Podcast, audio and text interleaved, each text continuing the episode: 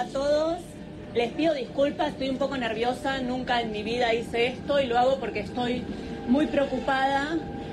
Eh, yo nací en Suecia, nací cuando acá en Argentina había una dictadura. Mi mamá tenía 16 años cuando la secuestraron embarazada de mí, fue a un campo de concentración, fue brutalmente torturada, cumplió 17 años en ese campo de concentración. Mi abuela salió a buscarla, se encontró con otras madres que hoy se conocen como madres de Plaza de Mayo. Mi abuela, junto a otras dos madres y dos monjas francesas, también fue secuestrada, la llevaron a la ESMA y fue arrojada con vida al mar. En la ESMA, donde está el Tigre Acosta, lo pueden googlear. Un genocida que hoy pide que voten a mi ley. Mi mamá se refugió en Suecia, ahí nací yo. Volvimos en democracia a la Argentina. Amo este país, quiero vivir acá, quiero que todos podamos vivir teniendo diferencias, diciendo nuestras diferencias y sin miedo a que nos secuestren, a que nos torturen, a que nos arrojen con vida al mar. Eso nunca más una vicepresidenta que dice que su deporte favorito es hacer bullying y pegarle a los zurdos, nunca más. Por favor, por la democracia, no voten a mi ley. Que caerse y entregar las alas, porque rendirse y La piel de gallina, uno que ha caminado tantas marchas del 24 de marzo y se ha abrazado con tanta gente, que la tengo acá en mi mente y en mi corazón. Y la verdad, tenía ganas de abrazarla, Ana. Y no podía porque era un video. Y decirle que estamos con ella y, que vamos a luchar. Y que estamos bien. Y que vamos para adelante y que reivindicamos la democracia. Durísimo, pero tan justo el momento. Y cuánta audacia para hacerlo, ¿no? uno que es público por ahí no se anima a irrumpir en, un subte, decía algo, ¿no? Y la verdad, como la escucharon en silencio, como en pocos minutitos pudo resumir la historia argentina de una dictadura atroz, ella siendo víctima. Estoy hablando de Ana Fernández Cariaga, nieta de Esther Ballestrino de Cariaga, madre desaparecida, y te quiero dar un abrazo, Ana, no te conozco, pero la verdad que nos hiciste emocionar y estamos con vos. ¿Cómo estás? Ay, bueno, un gusto saludarte. Vos me acabas de hacer emocionar a mí, este, la verdad, recién con, tus palabras y, y bueno, y recordando a tantos, ¿no? De, de tu generación que, que bueno, que hoy nos, nos hacen tanta, tanta falta. Ahora, Ana, ¿cómo tomaste eh, supongo que la primera vez que lo haces, ¿cómo tomaste coraje? Coraje en el sentido de decir animarse a hablar en un subte, donde la gente está en su mundo, en otra historia. Digo, lo pensaste mucho, te surgió en el momento, armaste algún discurso, te salió como te salió. Eh, mira, la, la idea la tuvo una amiga, eh, venimos preocupados realmente, ¿no? Y uno habla con sus amigos, con sus amigas, ¿qué podemos hacer? ¿Qué, qué más podemos hacer, no? Porque uno va a comprar el pan y habla en la panadería y escucha y también le hablan, ¿no? Y así eh, en todos los ámbitos en los que nos movemos. Y decíamos, qué, qué desesperante estos discursos, otra vez, ¿qué podemos hacer? Y, y ella me dijo, tenemos que ir al transporte público, este, hagámoslo. Eh, ella también lo hizo, este, ella sufrió violencia de género y decía, si las armas las pudiesen comprar en un supermercado, yo no estaría acá, y eso lo tengo que decir. Y, bueno, fue la que me impulsó a hacerlo. Eh, es, eh, fue difícil, sí, eh, estaba nerviosa por, bueno, por esto que, que vos decís, ¿no? Uno se sube al subte y le habla y no, no, no sabe a quién y tal vez hay gente que no, no tiene ganas de, de escucharte. Son historias difíciles y también un poco ese es el objetivo, ¿no? Que, que nos hagamos cargo, que, que elijamos sin poder decir yo desconocía, ¿no? Que ya pasamos esa esa época también este en, de decir, bueno, yo no sabía nada, ¿no? Que, que nadie pueda no saber. Claro. Ana, ¿vos a qué te dedicas? Yo soy docente y soy Te iba a decir, sos docente porque iba a eso, ¿no? Te quise decir, pero digo, vos sos docente porque lo explicaste tan claro, no había nada que agregar. ¿Y cómo lo tomó la gente? Porque la verdad, primero respeto, mucho respeto.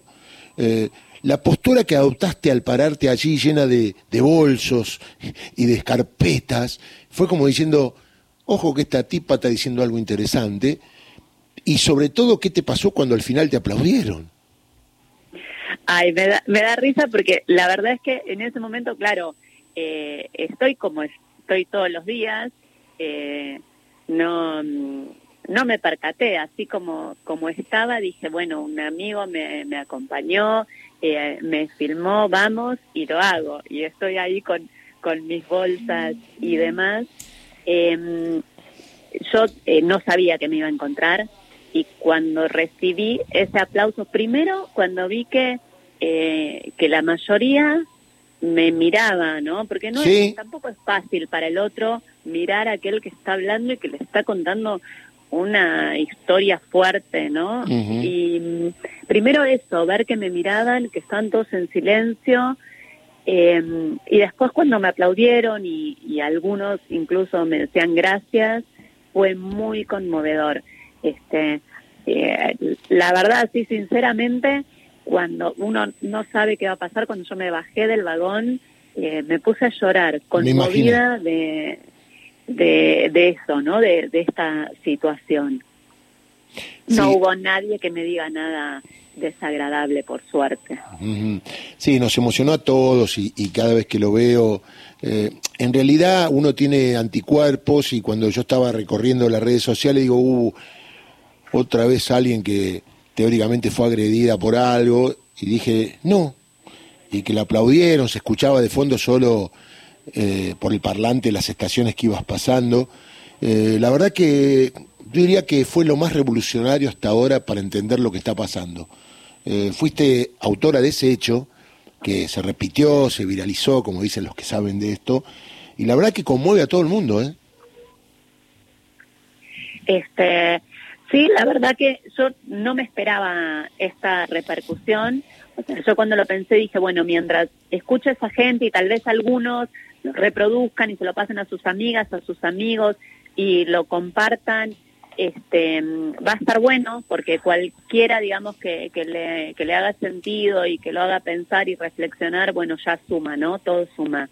Este, pero bueno, eh, fue algo que, que sí, que, o sea, que no me esperaba esta, esta repercusión y que, que está buenísimo porque hizo que muchas y muchos eh, también se animaran a hacerlo y contaran sus historias, porque yo resumí, como dijiste vos, en un minuto una historia de, de años larguísima, que es mucho más que eso, y son 30.000 historias, son miles y miles y miles. Este, entonces está buenísimo que, que se reproduzcan, ¿no? que, se, que se animen. No es fácil, pero, pero creo que vale la pena, por la democracia vale la pena. Nunca pensé que iba a hacerte una pregunta así a alguien que pasó por esta historia. ¿Estás preocupada? ¿Tenés miedo? ¿Estás segura que la democracia va a sostener el pacto social que se firmó allá en 1983? ¿Cómo estás? Esto te movilizó porque ves por ahí en la calle eh, mucha ignorancia, mucho analfabetismo político de lo que pasó y escuchás cualquier cosa, ¿no? Creo que pasa por ahí la cosa. Sí, tal cual, uno escucha cualquier cosa, este, duele oír cualquier cosa, pero mm, sí, estoy preocupada. Lo que más me preocupa, porque hay cosas que a uno le, le pueden doler, ¿no? Y que dice, bueno, ¿por qué la gente tiene eh, tanto nivel de odio, ¿no? O sea, ¿por qué te puedes regocijar en el dolor ajeno? Pero lo que sí me preocupa es que eso venga desde el Estado, ¿no? Creo que, que eso, a eso le dijimos nunca más. Y acá hay una propuesta donde desde el mismo Estado apoyan a, los genocidas, apoyan el terrorismo de Estado y se están presentando democráticamente. Yo siento que se está usando la democracia para implementar algo que es eh, antidemocrático, ¿no? Y es un y, y, desde la misma persona que quiere ser incluso presidente dice que quiere aniquilar a una parte de la sociedad porque no le gusta cómo piensa, que jugaba o se descargaba poniéndole la cara de un expresidente a un muñeco para golpearlo. Y es una persona que tiene que gobernar si se presenta para presidente para todas y todos los argentinos, eh, independientemente de lo hayan votado o no y de las ideas. Entonces, eso no es democrático. Por eso para mí las opciones son democracia o neofascismo. Y, el neofascismo no, nunca más. Bueno, te abrazo a la distancia, nos hiciste emocionar y estamos con vos siempre. Dale. Muchas gracias, un abrazo y bueno, vos también me hiciste emocionar a mí con tu introducción, así que muchas gracias. Un beso grande. ¿eh? Ana Fernández Cariaga, nieta de Esther Balestrino de Cariaga, madre desaparecida.